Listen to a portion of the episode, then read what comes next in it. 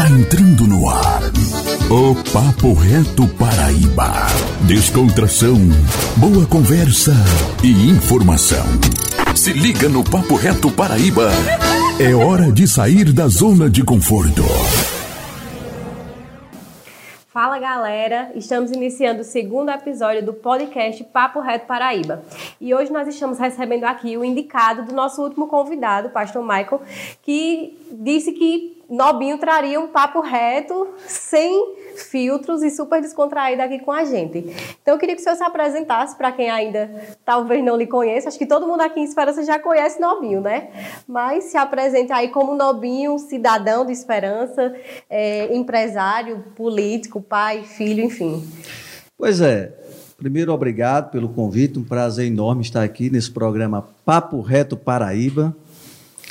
Ellison, e Silvia, meu muito obrigado. Nobinho, eu tenho certeza absoluta que a maioria dos esperancenses me conhece. Sou filho natural de Alagoa Grande, porém vim para a Esperança com dois anos de idade. Esperança me adotou. Aqui, a cidade que eu criei as empresas do Grupo Almeida, sou o precursor do grupo eu quem, quem realmente criou toda essa estrutura que nós temos hoje que, e que nós damos, nós todos juntos, o Grupo Palmeira, dá essa alegria ao povo de esperança. E isso para mim é uma honra em saber que eu fui capaz, pude alcançar os meus sonhos no ramo do, do no empresa, como empresário e assim trazendo toda a minha família. E hoje eles tocam o barco à frente de, de, todas as empresas que nós temos, tanto em Esperança, como em Campina Grande e também em João Pessoa. É, em João Pessoa nós temos a Polibalas, que é a distribuidora de cosméticos e de bombons. Em Campina Grande nós temos a fábrica de caixa d'água em, em, em, em plástico, nós temos a, a tinta Lux, as lojas. E aqui em Esperança, as distribuidoras no ramo do material de construção, como a Dantas, a Almeida, e tem mais uma terceira que é do meu irmão Newton.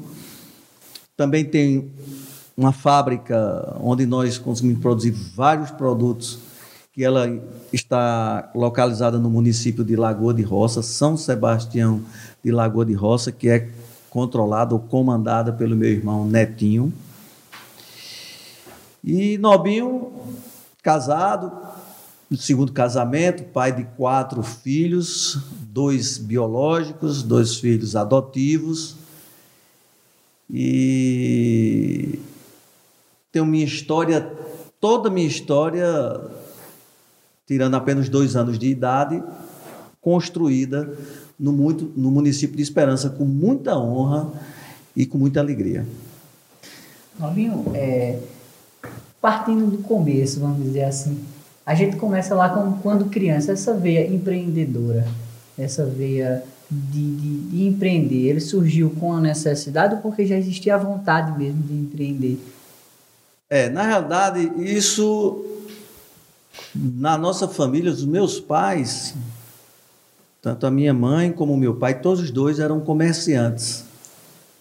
Minha mãe foi vendedora é, viajava a algumas cidades aqui próximas, como até a própria Lagoa Grande, Solânia, uhum. Arara. E ela ia com a sacolinha cheia de produtos para vender de porta em porta. E algumas vezes eu a acompanhei. Como meu pai também foi feirante e faziam feira também na feira de Alagoa Grande e aqui em Esperança, na de Alagoa Grande, eu tive o prazer de ir conhecer como era o sistema, na época com minha mãe e meu pai. Daí, bem no início, nós éramos bem humildes, bem humildes, com muitas dificuldades, principalmente a dificuldade financeira. É, nossa família é uma família grande, uma família de 14 pessoas onde perdemos uma irmã com 15 anos, veio a falecer com 15 anos de idade. E eu acho que depois meus irmãos também entraram no ramo de, de, de feira, que foi, na época era Nildeberto e Nilson. Depois nós entramos, eu digo nós, meus pais, entrou no ramo de fabricação de roupas. Eles fabricavam calças, camisas, bermudas. E daí eu acho que te, deva ter sido isso que tenha me despertado. E já molequinho, eu já procurava vender frutas na porta da minha casa, da casa da minha mãe. Tinha um sitinho aqui perto, era da família de Beto Zé Leite, e que eu ia lá comprar na época da safra de goiabas. Ele tinha uma plantação grande de goiabas e eu ia lá comprar goiabas para vender de frente à minha casa, lá na calçada. E daí fui vendedor de picolé. Depois tive a ideia de montar uma banquinha de bombons, junto com meu irmão Netinho. Então tá na veia, né? Esse empreendimento tá na veia. Pois é, aí isso foi despertando. Depois fui trabalhar como menor estagiário no Banco do Brasil. Na época, quando concluí o meu período lá no banco, saí, aí estava se casando, fui trabalhar na época que era meu sogro Grio e fui balconista da loja dele. E aí foi despertando, despertando, e aí foi quando nós começamos a montar nossas empresas. Começou com loja, depois a ideia da distribuidora. Foi aí que foi que migrou para o segmento de material de construção. Exatamente. E aí foi onde, é, quando eu comecei a implantar, e aí vieram meus irmãos, a gente foi colocando um, colocando uhum. outro. E aí fomos crescendo, todos trabalhando juntos e conseguimos construir esse império, graças a Deus. Mas aí, antes disso, uma curiosidade. Ainda na sua infância e adolescência, o senhor fundou um time de futebol, porque já tinha um perfil de liderança. Como é que isso aconteceu? Então, já comecei em sala de aula, né? Primeiro tinha uma, uma, uma, uma coisa chamada de. Era acho que era, meu Deus, o representante da sala, da se eu não me engano. presidente de turma, né? Isso. E eu fui. E eu realmente, mesmo na época de, de moleque, em sala de aula, já era, eu já assumi essa liderança. Depois eu vim e fundei um time de futebol, que era na época Corinthians, depois fundei o Real Madrid. Fundei bloco carnavalesco. Desses times, tem alguém aqui de esperança que o senhor recorde, assim, que foi bem participativo, que tem histórias para contar aí dessa época? É, dos, dos times, do time Real Madrid, eu tive como Naldo de Mané Cacete, que era um craque de futebol, jogou muito, jogou no Américazinha. Depois aí ainda joguei, participei de um time extraíra que tinha Galás, que acho que foi um, se não foi o melhor, mas está entre os melhores jogadores de futsal, pelo menos que eu já conheci aqui na, no estado da Paraíba. E depois desse, da fundação desses times, que eu fundei dois, eu também fundei dois blocos carnavalescos, que foram. O primeiro foi os Caçulas, eu acho que eu deveria ter oito anos de idade. Desde novinho realmente tinha na veia o perfil de comerciante e de liderança, né? A gente já vê aí. E tudo era Nobinho que fundava é. realmente e mantinha, olha só, naquele tempo, bem humilde financeiramente, mas nós tínhamos a ideia, tanto que na época a gente fazia muita rifa. E eu saía nas ruas de Esperança vendendo e conseguia vender o ano todo para conseguir comprar todas as nossas fantasias, os instrumentos então, para sair no carnaval. Não só fundava, como colocava para frente. Era. Isso com oito anos de idade? Comecei com oito anos de idade. Já com maestria. Já, já, já. Aí é, o senhor falou que quando, é, quando se envolveu na família de material de construção, trouxe essa ideia para os seus irmãos, se juntou com mais três irmãos e começou a fundar o Grupo Almeida. Mas a partir de que momento exatamente assim o senhor disse, não, eu vou investir em esperança, eu vou investir em materiais de construção e o Grupo Almeida ele vai se desenvolver aqui? Já é, tinha isso formado ou foi algo que foi com o tempo? Isso foi com o tempo. É o seguinte, você primeiro era a ideia de montar uma loja. Conseguimos montar a loja. Depois da loja e eu sempre acompanhava as empresas a nível nacional e via como elas cresciam, desenvolviam e aquilo muito me chamava a atenção. E eu acreditava que poderia chegar ali. E aí foi quando veio a ideia da distribuidora. Aí eu montei a distribuidora. Quando nós montamos a distribuidora, aí eu peguei o primeiro sócio, que foi Nilson, meu irmão. Depois eu peguei o segundo sócio, foi Nildeberto. E depois, aí os demais eram os irmãos trabalhando dentro da empresa. Como o Bebel tinha trabalhado no Banco Real de Tucuruí, veio para cá tal, que foi o quarto sócio que nós colocamos na empresa. O senhor então, começou empregando a família? A família. Então, depois tava, estavam todos trabalhando na empresa. Então, nós tínhamos, era motorista, era nosso, quem, quem faturava todas as notas fiscais, que era Newton, é, quem separava mercadoria, embalava, carregava, e eu, tava eu estava em todos os departamentos. Fui o primeiro vendedor da empresa, fui eu que fui abrir rotas, depois passei um bom tempo abrindo rotas. Enfim, eu só sei que o resultado do grupo hoje é um resultado brilhante, que é respeitado por todos os esperancenses e que é visto com bons olhos a nível do estado da Paraíba. Os paraibanos têm visto a empresa do grupo uma empresa que merece todo o respeito e admiração. Hoje, um grupo muito forte, não só na Paraíba, mas no, no Nordeste em si, o Grupo Almeida ele representa, né, faz parte do grupo. É, a distribuidora da Almeida hoje ela é a segunda maior do Norte-Nordeste. Chegando a estar tá destaque nacional também. Destaque nacional como a décima primeira maior empresa a nível de Brasil, no ramo do segmento da distribuição de material de construção.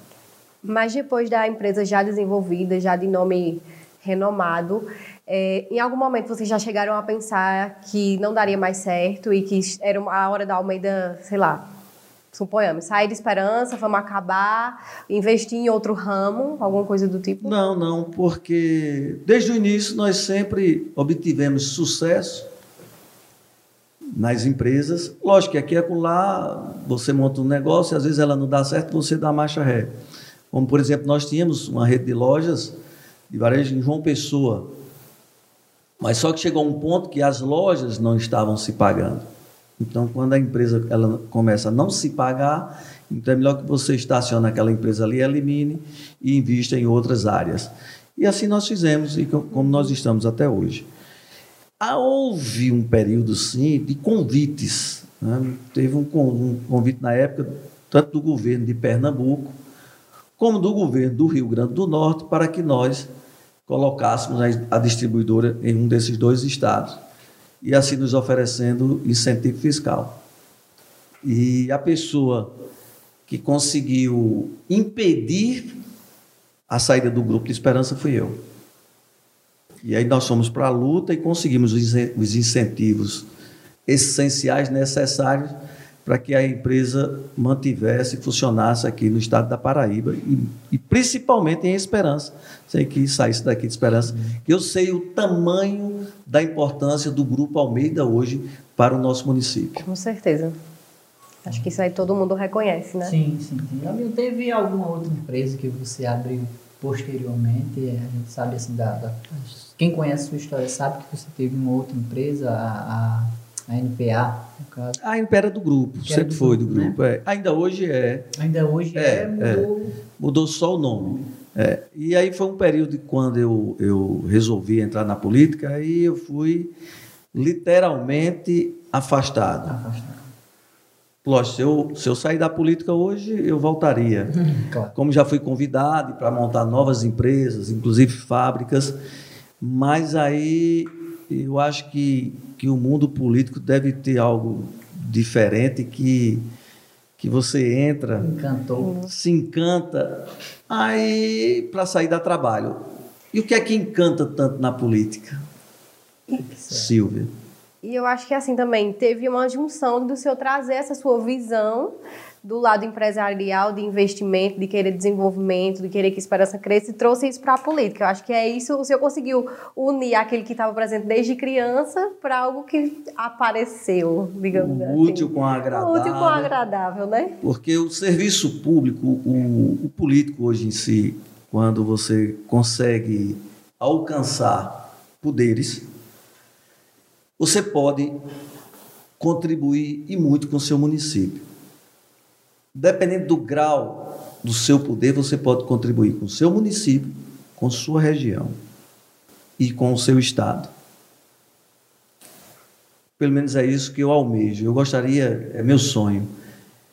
Eu, além de você poder fazer as coisas acontecerem e essas coisas virem a beneficiar toda a população, ou seja, quando você faz um trabalho pensando sempre na coletividade, Isso é muito gratificante.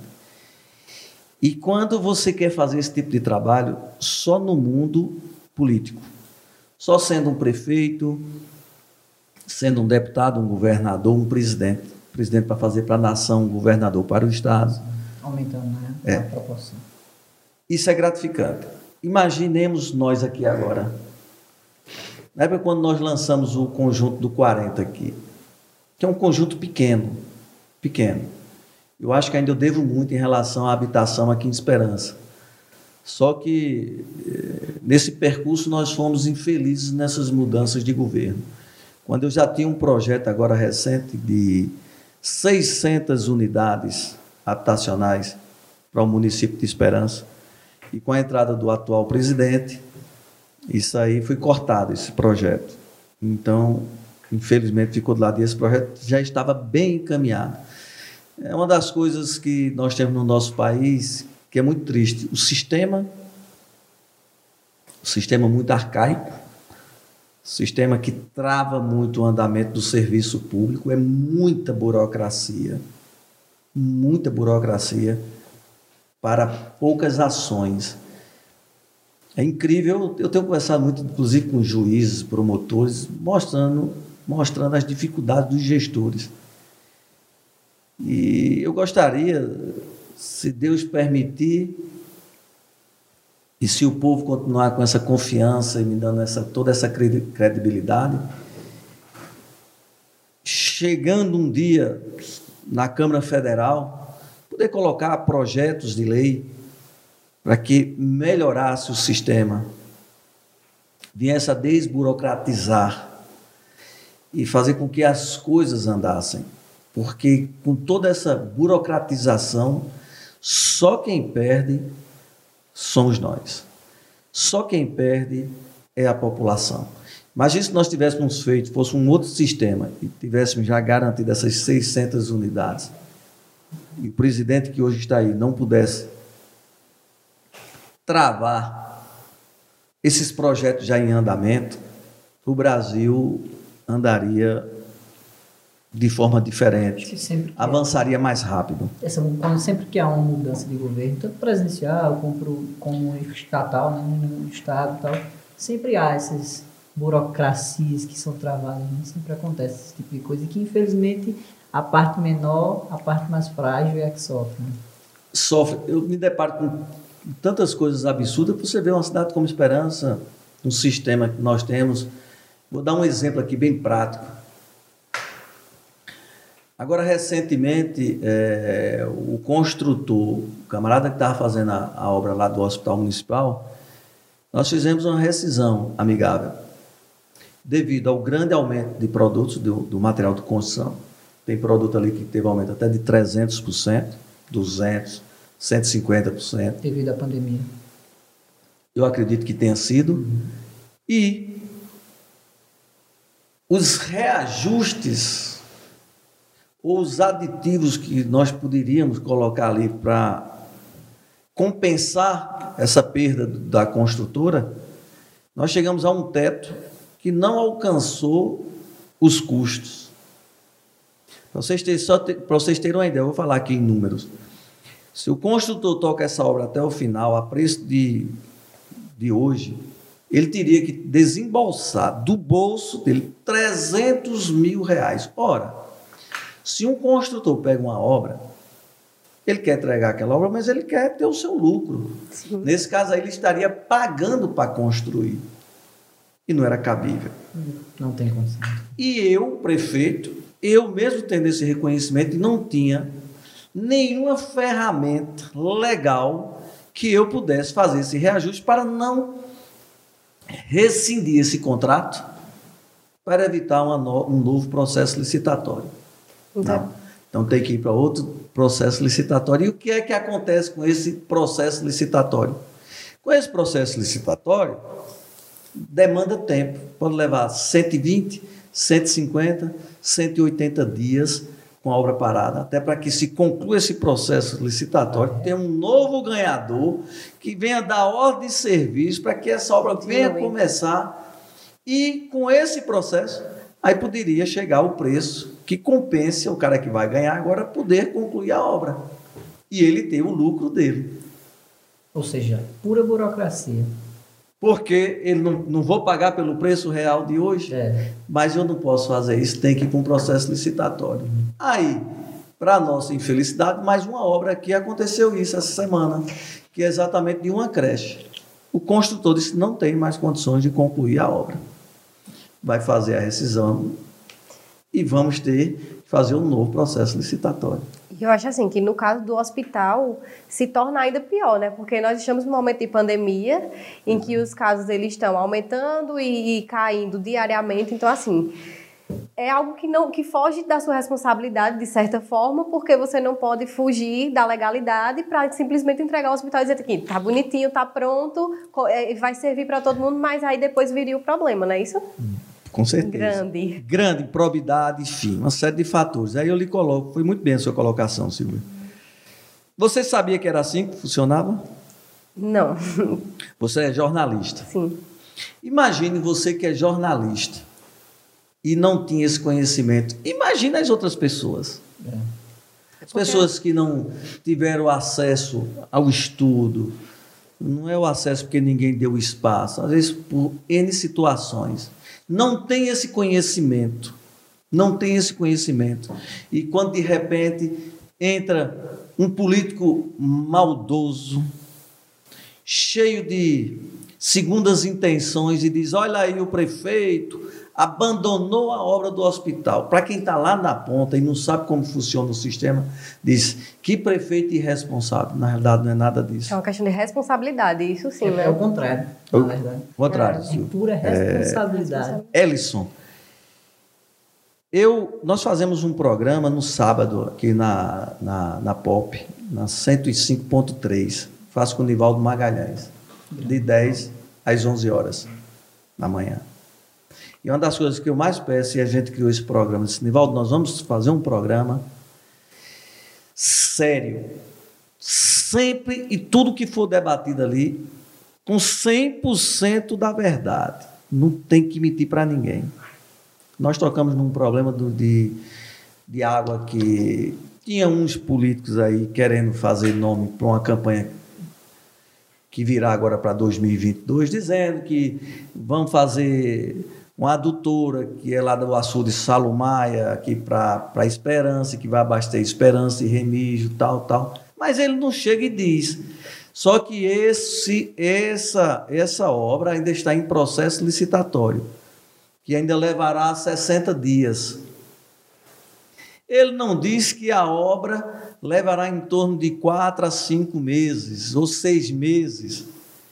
Ele não diz que, se der tudo certo, levar dentro do, do, do cronograma de tempo, tanto da obra como do processo licitatório, a água, isso aí só vai estar pronto em março ou abril do ano de 2022.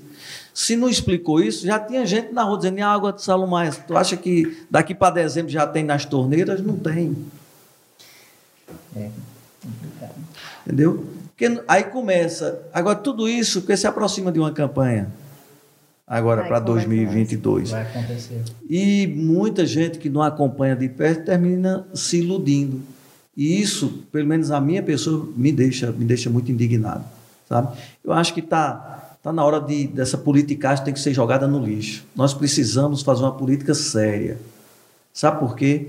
Porque muita gente nos deposita o voto de confiança. Muitas pessoas acreditam naquilo que é dito em programas de rádio. Chega lá um político, mas ele está dizendo isso. E aí fica aquela confusão. Na hora de você não sabe mais nem quem acreditar. Chega o nobinho que está falando a verdade e chega um político com um bilhão de mentiras. Confunde a cabeça das pessoas. Né? E até porque tem, tem, tem locutor aí, meu amigo, que consegue transformar é, é, mentiras em verdade. É um absurdo. E assim, é, hoje o senhor tem uma credibilidade que é reconhecida por todo mundo aqui, todo mundo reconhece seu trabalho, a sua dedicação, seu empenho por Esperança. E assim, muito disso vem do Nobinho que está aos quatro anos em Esperança, que está no Mourão, que está no barzinho. E assim, como é essa convivência para o senhor? O que é que o senhor tira de mais válido para o seu lado pessoal nesse sentido, para poder vir um lado político que investe em É, Eu ia fazer essa esperança? colocação. A gente, inevitavelmente, vai falar do Nobinho político aqui. Só que antes disso, eu queria conhecer mais o Nobinho, pessoa física, que tá ali no meio do povão, que, que a gente encontra ali no domingo, que toma um cafezinho ali na bodega ainda. De seu Na esquina. tourinho. Isso. Isso é o seguinte: isso é o estilo de vida de cada um.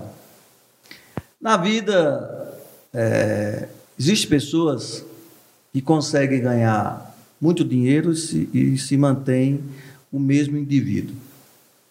Tem outros que conseguem chegar ao poder e, e se mantêm como o mesmo indivíduo, com a humildade, sua simplicidade, o seu estilo de vida do dia a dia. Já tem outros que ficam prepotentes e arrogantes e se acham que depois de ter dinheiro e ter poder, eles são diferentes das pessoas. Todo E, poderoso. e eu não vejo assim. Então, aquele nobinho do bloco carnavalesco, que era a charanga, do time de futebol de pelada, eu não jogo bola hoje porque eu tenho problema no joelho e não fiz a cirurgia. Não estaria jogando pelada ali na granja toda semana com meus amigos. Quando terminava, ia tomar uma cervejinha nos bares de esperança, cachaça, que eu gosto. O Mourão, aquele, que- o Mourão é aquele encontro que nós temos no dia de domingo, de frente ali a Decorama. Ali é o momento de, me encont- de estar me encontrando e reunindo com meus amigos, para ter aquele bate-papo do dia a dia, do nosso cotidiano. E ali eu consigo captar muitas mensagens, ideias interessantes. Eu digo que na vida, nenhum ser humano sabe de tudo. E que na vida, todos os dias, nós aprendemos. E nós aprendemos com todas as pessoas. O que eu já tenho aprendido na minha vida com as pessoas, no dia a dia. Agora, isso é de um gari, tem gente que às vezes não valoriza. Escuta. Você aprende muito. Às vezes você visitar pessoas ali na zona rural, aqueles agricultores simples, humildes, trabalhadores, e você começa a pegar aqueles veteranos de ramo já com experiência e você aprende cada coisa com eles. Cada lição de vida. E na lanchonete de Toinho, às vezes, tomar um cafezinho ali logo cedo, sete horas da manhã, sete e meia.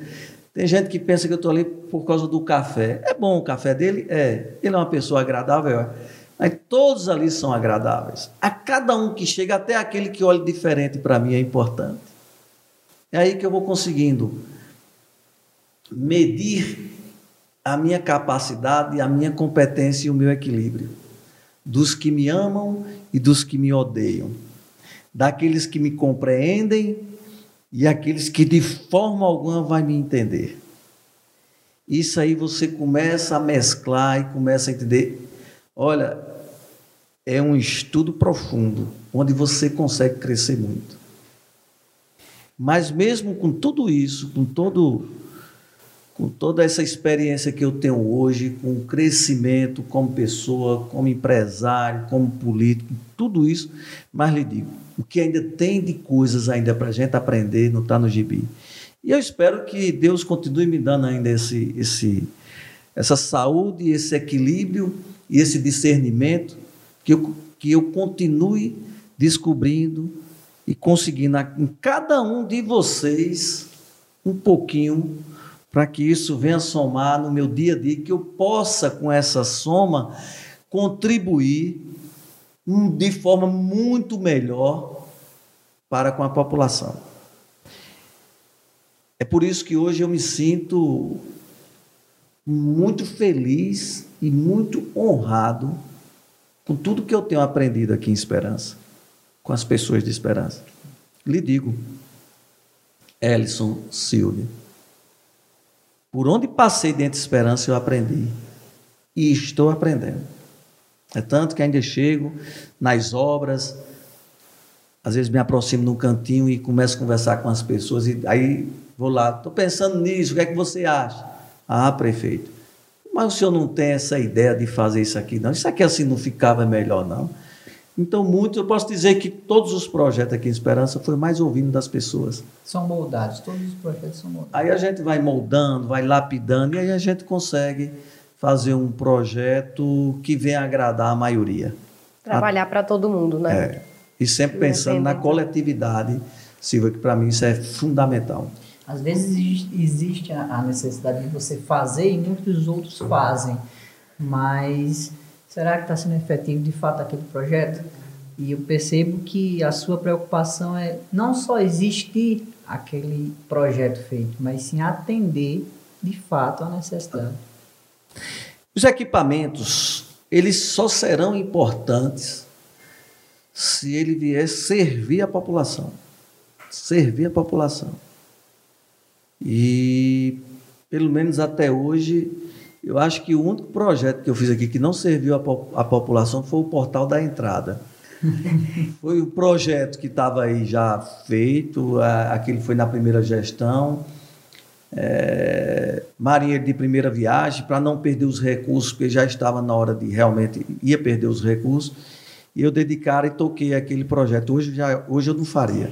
É, isso que eu ia falar Hoje agora. eu tiraria aquilo, aquele. Até porque eu acho que esperança por estar numa BR federal, eu acho que um portal daquele não é legal. Aquela entrada não tem a cara da gestão Nobinho. Tem não, tem não, tem não. Existe um projeto para uma nova entrada? Não, não. Eu, hoje eu não faria mais um portal de entrada. Eu deixaria sem. Qual seria o cartão de visita da Esperança, assim, assim que você entrar em Esperança? Eu acho que o cartão postal de Esperança hoje seria essa BR do portal para cá, sem o portal, Sim. ser literalmente iluminada e arborizada. Porque já não arborizou antes, Nobinho. Nós temos um problema muito sério aqui em Esperança que chama-se água. Água. É mais um ponto que queria tocar. Esse é um problema. Então foi um. É por isso. Só que agora nós vamos colocar. Nós fizemos um projeto aí junto com a Energisa e nós fomos contemplados e estaremos agora eu estarei já está em cotação aí uns postes ali na entrada. Estaremos fazendo uma boa iluminação do posto da Almeida até o campo da rodoviária. Vai ficar bem iluminado. Então, a esperança estará de entrada nova muito em breve. Com certeza, tanto aqui para Campina Grande como para Areial. Para Areial, acho que vai ficar ali até o IFPB, bem iluminado com aquelas lâmpadas de LED. Aquelas de passagem, uma, mais uma obra da gestão Lobinho, né? Se quiser depois falar um pouco sobre esse projeto, o IFPB que está implantado nessa cidade. Muita gente não conhece, não tem conhecimento da dimensão que é esse projeto. É. Só quem vai lá pessoalmente vê a grandiosidade desse projeto. Você sabia que às vezes é uma das coisas que às vezes até fico triste. Eu acho que os esperancenses deviam visitar o IFPB. Sim, vá. Você que não foi, vá lá porque é grande o projeto. Olha, além de ser grande, é muito bonito. Uma obra de um projeto arquitetônico muito bonito. Você, vou pegar a sua deixa, você que ainda não foi, vá lá conhecer. Aquele IFPB é um orgulho para mim, porque o trabalho que eu tive de conquistar aquele IFPB, lógico que eu contei com a ajuda de e Aldalécio Nóbrega foi muito importante nessa luta, e na época a secretária Helena, que era a secretária de Educação. Então nós três, eu sozinho, fui eu só, fomos nós três, lutamos incansavelmente para conseguir esse FPB. Eu não sei como, se você perguntar hoje eu não sei, só sei que nós conseguimos. Conseguimos convencer reitor, engenheiro, arquiteto, todo mundo, e, e, e, e o IFPB saiu para a esperança. Enfim, está lá. É importante que os esperancenses vá conhecer. Essa é a obra, uma das obras que o senhor mais se orgulha como prefeito? A obra que eu mais orgulho, me orgulho aqui em Esperança, que alguns dizem que não é de esperança, mas é, porque você não pode lutar por uma barragem e dizer que aquela barragem é para abastecer só a sua cidade é, foi a barragem de Camará. Mas por que, Nobinho, a barragem de Camará é tão mais importante do que o IFPB, por exemplo? Que Silvia e Elson, eu não sei como foi que Esperança conseguiu crescer esse tempo todo sem ter água potável nas torneiras. Eu não sei. Nós somos heróis, guerreiros. É. Isso dá uma curiosidade, desculpa interromper, uma curiosidade que eu acho Toda vez que eu vejo isso, eu fico rindo, porque acontece em algumas cidades aí do pessoal ficar sem água um, dois dias e é um alarme. É, é, é uma, um, a reportagem cai em sai cima, em jornal, sai, sai em jornal. Ah, faz uma semana que não chega água aqui, aí eu faço, meu Deus, vem para a esperança. Que a gente já, infelizmente, se tornou algo normal para a gente ter que é. comprar água de O esperançante... Isso, isso, não é de hoje. É. O esperançante é já hoje. nasce sabendo economizar água. Você sabia que nós já deixamos de trazer várias empresas aqui para a Esperança? Se você não sabia, Esperança, fique sabendo. Deixamos de trazer várias empresas, porque os critérios deles. Toda empresa que eu convidava de São Paulo para que se instalasse aqui, eles mandavam alguém da empresa fazer, fazer uma avaliação, um estudo no município. Às vezes teve até empresário que brincou comigo e disse: Ô Dalvinho, vem cá, diga, ele disse, como é que você quer que eu monte uma empresa na sua cidade se nem água potável lá tem? Você vê. Então, nós somos heróis. Digo, nós esperancenses. esperancenses. Então, por isso, eu acho que o povo, uma boa parte de esperança, ainda não tem noção o que é camará. Camará vai ser, na hora que ela tiver água suficiente, depois que ela passar de meio, depois que ela meiar, vai ser a redenção, vai ser a explosão de crescimento desse, desse município. Explosão de crescimento. Quando aquela barragem tiver água. E as cidades que serão beneficiadas por ela, como Remígio, Arara, Areal, Montadas, Lagoa de Roça, Lagoa Nova, todas elas serão beneficiadas também e vão pegar esse gancho de crescimento de investimentos. Nada mais, nada menos do que 27 milhões de metros cúbicos. Nós sempre fomos abastecidos aqui por uma barragem de 3 milhões e meio, mas que não dá 3 milhões e meio. Vaca Brava, que todos os anos, sempre secando, a gente passando aqui quatro, cinco meses. Isso na época que chovia bem. Depois Agora parou de chover, meu irmão. Aí, a, só através. Esperança hoje. Eu disse, acho que foi em João Pessoa, da última vez que eu estive lá, conversando com colegas prefeitos, foi inclusive com um deputado estadual, Galego de Souza, ex-prefeito da cidade de São Bento, que é a cidade, que é a terra da rede. Quando eu disse que abastece Esperança todinha, 100% do município, através de caminhões-pipa, ele não acreditou. Ele não acreditou.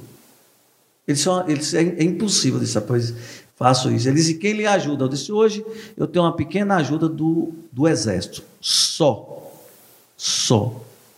O Exército, uma pequena colaboração, o resto é bancado toda, todo pela Prefeitura Municipal de Esperança. É difícil, muito difícil. Por isso que eu digo, Camará, e a obra de, de Camará, Silvia, não foi só a construção da barragem, foi a construção. Porque a gente fala reconstrução, ali foi a construção de uma nova barragem. Além da construção da barragem, nós fizemos a estação de tratamento. E uma estação de tratamento, diga-se de passagem de primeiro mundo, acho que uma das de tecnologia mais avançada do Brasil, mais moderna e fizemos o sistema adutor. O sistema adutor, para quem não sabe, é exatamente as tubulações. Senão, como é que a água vai chegar em suas cidades? Antigamente tinha camará quando ela foi embora, mas não existia adutora. Era como se fosse um açude qualquer. Até então ela podia estar cheia como fosse, não tinha como transportar. Você tinha que botar, buscar com o caminhão pipa. Não adiantava, né? Como se faz hoje com o Salomaia, aqui para Esperança, no caso específico de Esperança. Então hoje tem o sistema adutor e tem a estação de tratamento. No dia que o camarada tiver água, amiga, espero que Deus e o resto todos os dias mande chuva para a gente, para que essa barragem tome água suficiente para vocês verem esperança como é que vai ficar. A questão é só chuva, né? Tá tudo pronto. Só chuva. Infelizmente daí a gente não tem como a gente controlar. Não tem como... Né? A parte do homem foi feita. O que estava ao nosso alcance nós fizemos. Agora a água, aí essa essa fórmula aí de produzir água nós não temos.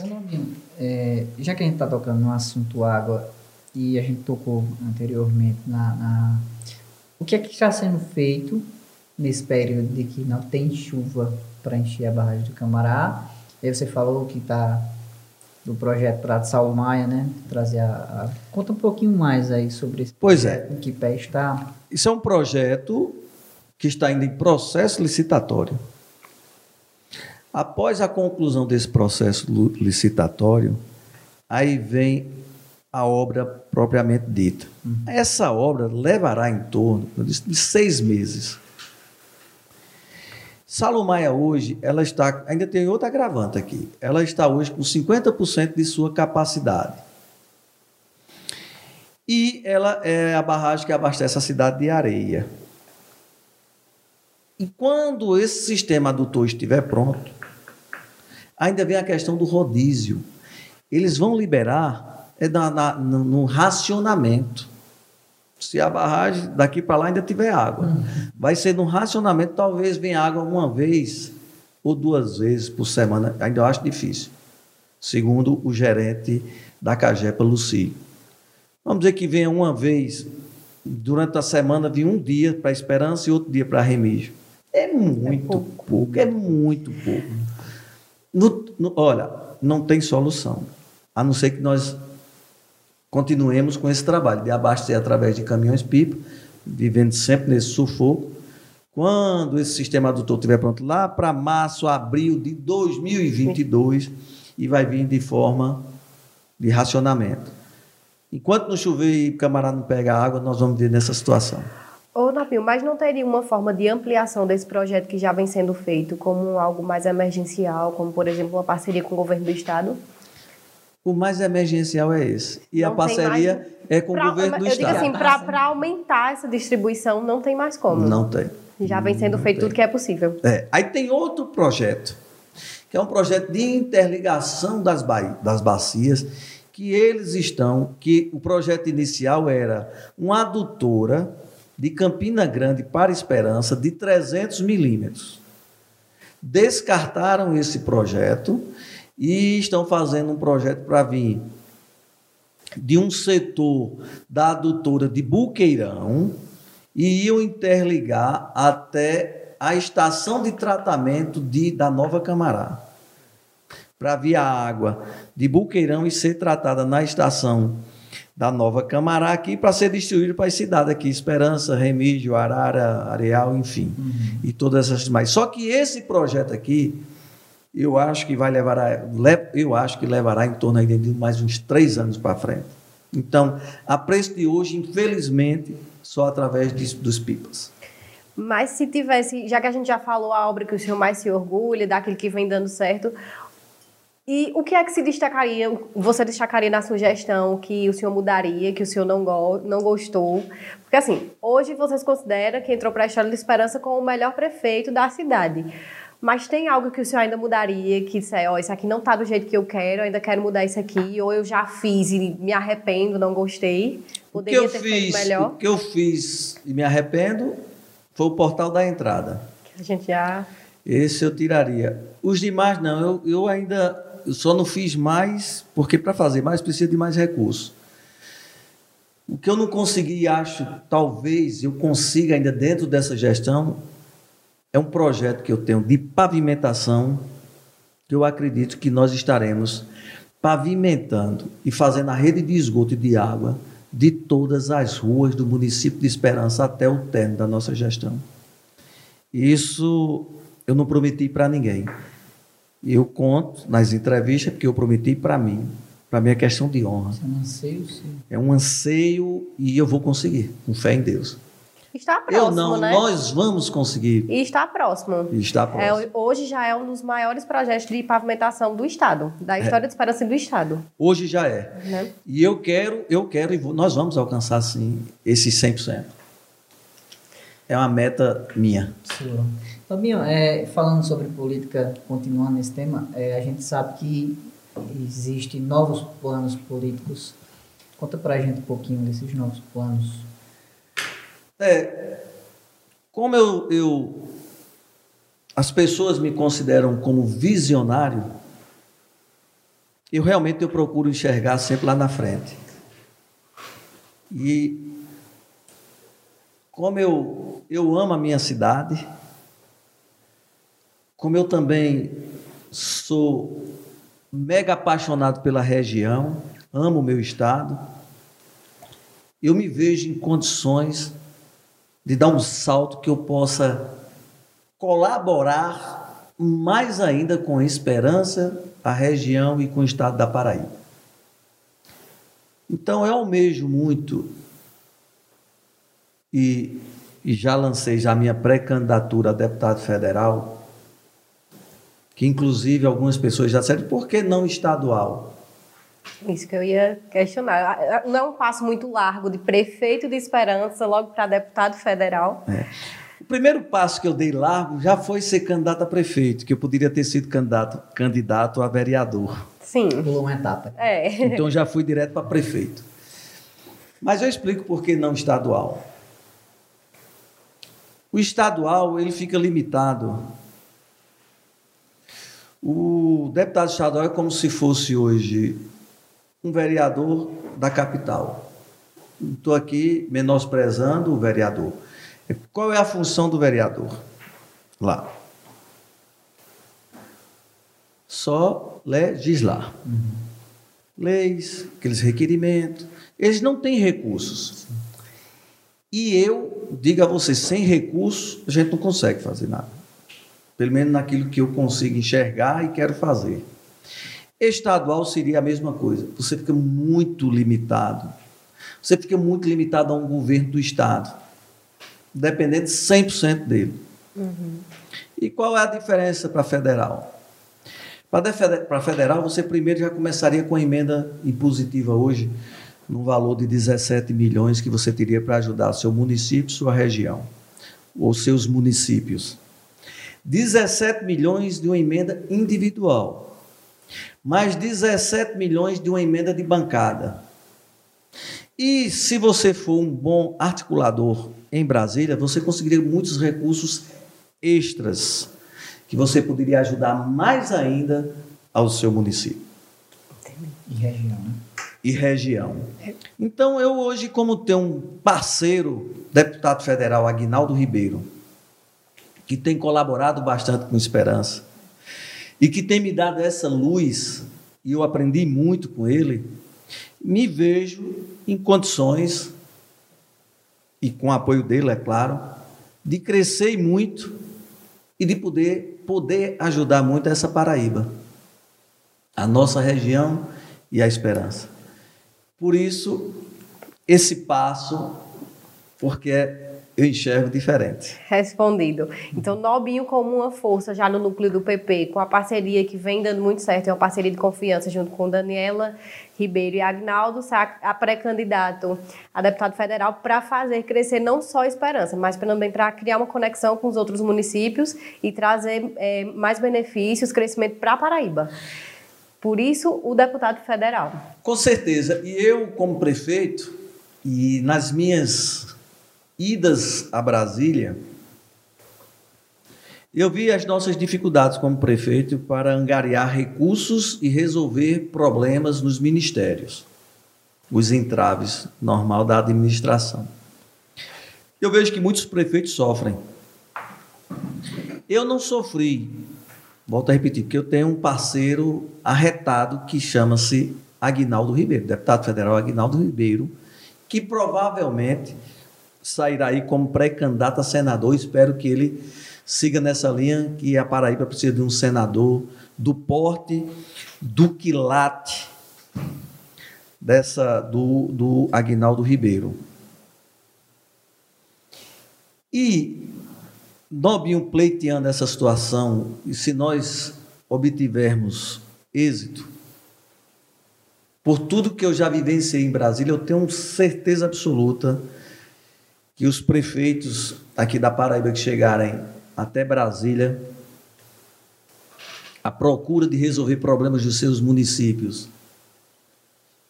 tanto dos entraves e de recursos, eu não tenho a menor dúvida que eu estarei colaborando à altura com todos esses prefeitos e assim ajudando diretamente aos municípios do estado da Paraíba.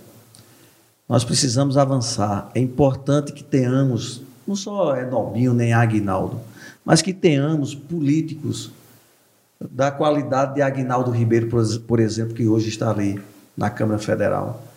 E ele tem sido muito importante. Digo, a nossa administração aqui Porque ninguém consegue construir, ninguém consegue evoluir como nós evoluímos sem recursos Sim. suficientes. E isso nós tivemos. Binho, a gente a gente está chegando quase no final do nosso, nosso bate-papo. Bate-papo bom. Eu acho que muita gente aqui conheceu um pouco mais do que é o Nobinho. Nobinho cidadão ali, como também o Nobinho empresário, Nobinho político. Conta pra gente aqui algo, algo de primeira mão. Ah, qual projeto novo assim, tem para esperança? Algo novo que Nobinho já tem na cabeça que quer trazer para cá, para nossa cidade? Eu tenho, eu tenho vários projetos. Sim.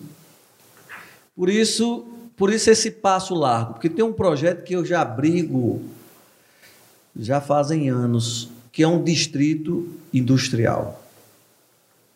Um distrito industrial, ele será fundamental para o desenvolvimento econômico do nosso município, crescimento.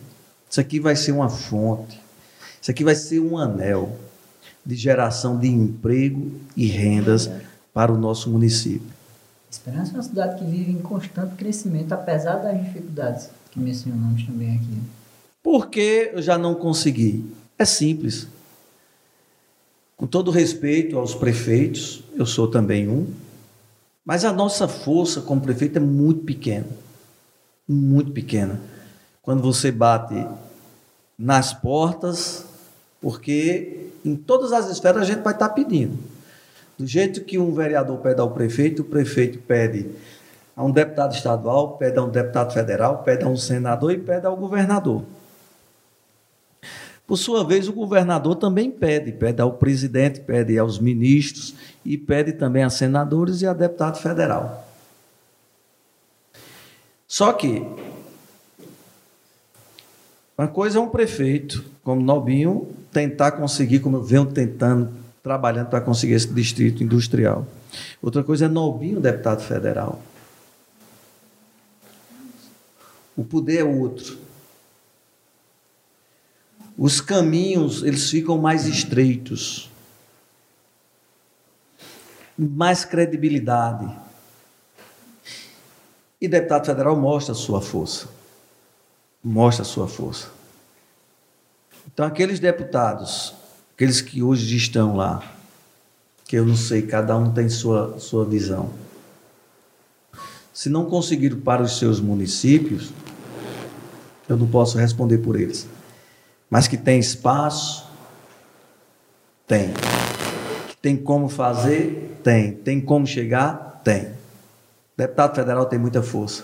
Se ele tiver vontade de trabalhar, se ele tiver visão, aliás, acima de tudo, visão para chegar nos lugares certos, nas horas certas e conseguir projetos importantes para o seu município. Aqui eu tenho N projetos. Tem coisas como. Vou dizer um projeto diferente desse aqui, aí eu vou para uma área de, de lazer, bem-estar, que seria, que é ainda é, aqui onde é o CAOB, que é meu sonho, que eu estou com o projeto pronto, só falta o dinheiro. É como o projeto que eu tenho do Banabuê, o projeto que nós temos do Teatro Municipal, que é teatro, cinema, e enfim. Eu penso em projetos como eu penso do salto na política. Está relacionado. Como a gente pensa grande, tem que começar a dar uns passos largos, senão você não alcança você não alcançará suas metas. Eu tenho metas audaciosas como político. Como político. Para beneficiar a nossa região, município, região e o estado da Paraíba. E hoje o senhor quer levar esse modelo da gestão que o senhor faz por esperança para toda a Paraíba? Claro, quero demais poder ajudar os colegas prefeitos. Nós prefeitos sofremos muito, muito, inclusive por falta de informações. Uhum. Também não é fácil quando você entra numa prefeitura, você conseguir formar uma equipe uhum. no início, mesmo que você no início consiga formar uma, uma, uma, equipe competente e capacitada, mas quando você não, não tem um conhecimento macro, você ainda se perde muito. porque o líder, o gestor, muito das ideias, a maioria das ideias tem que partir dele. Ele até pode ouvir de muitos, mas ele é que tem que pegar tudo aquilo ali, como eu contei no início aqui, vai juntando tua tua visão com a tua, uma orientação ali, aqui, acolá, e aí você soma tudo e dali você consegue desenhar um grande projeto que vai beneficiar toda a tua população, toda a tua cidade, inclusive região. Ah, por exemplo, Camará, quando nós conquistamos a construção propriamente dita de Camará, da estação de tratamento e das adutoras, Ali a visão que eu tinha para a esperança serviu para toda a região. Quer uma coisa falar? É, eu, eu fiquei com curiosidade mais assim do lado pessoal, do início da nossa conversa, quando o senhor falou que tinha um projeto de 600 casas aqui para a Esperança e que com esse presidente que entrou, esse projeto ele não pôde mais sair do papel, não é isso? É. O senhor já apoiou o Bolsonaro? Já. Como cidadão, qual é a visão que o senhor tem hoje do governo presidencial? Decepção. Para mim, votei acreditando. Isso faz parte da sim, democracia. Sim, sim, com certeza. Votei acreditando, mas me decepcionou em quase tudo, infelizmente. O que nós queríamos, pelo menos que eu queria. Primeiro, eu queria até que um, ter um presidente tivesse postura, uma postura séria, uma postura que ele pudesse impor respeito e o presidente, como nós temos hoje, é importante que a própria população se espelhe nele. Eu vejo hoje como presidente dos Estados Unidos, por exemplo. Então, enfim, eu acho que o presidente é um cargo muito alto, é muito grande e é muito sério e a responsabilidade é infinita. Precisa dar exemplo. Precisa dar exemplo. Então, a, a, o país todo fica esperançoso como, como ele foi eleito. Uhum. Então, a maioria dos brasileiros apostaram. E você vê hoje nas pesquisas, né? A insatisfação do, dos brasileiros em relação a tudo que vem acontecendo. Eu, lamento, eu queria que ele tivesse sido o melhor presidente da história. Claro, a gente anseia é. isso de qualquer é, político. De qualquer político. E assim, é, se tratando da pandemia, é importante a gente ressaltar que o senhor vem totalmente diferente, vem na contramão do Bolsonaro na, no que vem fazendo em esperança, né? O senhor vem investindo em vacina, vem investindo em ações, depende também do povo. É, a vacina, né? na realidade, nem depende da gente na, na, no investimento. Mas, mas, eu falo assim, na questão do incentivo das pessoas irem se vacinar, ah, sim, sim. de ter um projeto na gestão, na distribuição dessas vacinas, a organização, mas que é importante para poder ter o efeito esperado, né? Nós só sairemos dessa pandemia com a vacina. E eu espero, eu espero e acredito que até 31 de dezembro, eu acho que aqui no Brasil, pelo menos 70% da população adulta deverá estar toda vacinada. Se isso acontecer, 70% da população, se ela estiver vacinada até 31 de dezembro, eu acredito que o ano de 2022 nós entraremos para a normalidade. Acredito até que nós deveremos estar realizando o nosso grande São João. Assim espero, esperamos. Espero que isso venha acontecer e que nós realmente alcancemos esse momento para voltar a viver dentro da normalidade. Assim esperamos. É, estamos todo, todo mundo na torcida, né, para isso. É. É, agora, voltando para a sua pré-candidatura a deputado federal, o senhor já tem parcerias com algumas prefeituras, já vem fazendo alianças? Como é que está sendo aí trilhado esse caminho? Tenho. Primeiro, o, a minha pré-candidatura foi um convite incansável do, do deputado Aguinaldo Ribeiro e da própria Daniela Ribeiro, a senadora, desde a última eleição para deputado, que ele já queria, e eu não não aceitei disputar. Eu não, eu entendia que aquele não era o momento para mim. Uhum. Até ele brinca, ele disse: você já era para ser deputado, que você teria sido eleito. Eu disse: mas não era o meu momento, deputado. Agora, esse momento, eu, pelo menos, eu enxergo que seja o meu momento. Então, está se costurando aí o jogo do xadrez, ainda muitas coisas ainda a serem decididas. Mas eu já estou decidido, pré-candidato, E, e vamos ver o que acontece. Inclusive, uma dessas coisas que tem que ser decidida é um possível sucessor para Novinho na Cidade de Esperança, né? Isso já vem sendo pautado em algumas conversas? Não, no momento não, porque primeiro nós temos hoje um vice. Sim. É, e se tudo ocorrer bem, acontecer a eleição e se Nobinho for eleito, nós temos um vice que será testado. E aí o sucessor vai depender muito do comportamento dele, uhum. né? do seu desenvolvimento, que eu acredito, porque se eu não acreditasse, não eu estaria como você. não estaria comigo, não, não estaria conosco e eu também não sairia candidato de forma alguma. Hoje nem seria pré-candidato. Uhum. Né? Mas como eu acredito, eu confio, é um voto de confiança e, e, e dependendo do que acontecer, que a gente pode pensar. Quer dizer, tem N situações. Ainda tem muitas. É, tem muita, muita, muito chão ainda para a gente andar em relação a, a sucessor. Mas quero dizer que eu estarei sempre aqui, junto, participando direto ou indiretamente da administração. É, se, se, acontecer de, de, de Nobinho eleito, é, pode ter certeza que estarei aqui toda semana participando da administração, vendo o que está acontecendo, o que está precisando, vendo nossos projetos, porque os nosso, o, o nosso projeto ele precisa ter continuidade. Que a intenção é justamente essa, dar continuidade, só que de uma forma ainda com mais investimentos, trazendo mais benefícios para a esperança, não é isso? Com certeza. Você agora, você agora tocou Exatamente. É por isso que eu, mais uma vez, estarei juntando o útil, o unido, unindo o útil ao agradável. E é isso que eu quero. E eu tenho certeza que é isso que todos nós queremos. Que esperança cresça. Ainda mais. Eu acho que é isso, né? Mas conte uma curiosidade aqui pra gente. Esse é o novo visual. Vamos lá. Na realidade, esse visual aqui é resultado de, de um implante que eu fiz implante capilar. Estava tava muito calvo, ficando já careca, já aparecendo a coroinha. E eu sou um cidadão vaidoso, eu gosto, eu me olho muito no espelho. E eu precisava melhorar mais essa minha autoestima. Já me acho um cara bonito, arrumado, mas eu estava me sentindo assim. Achou que podia melhorar? É, porque assim, eu, eu sou novo, sou muito jovem. E como eu estava fazendo alguns vídeos e de repente eu olhava, já estava me sentindo muito velho.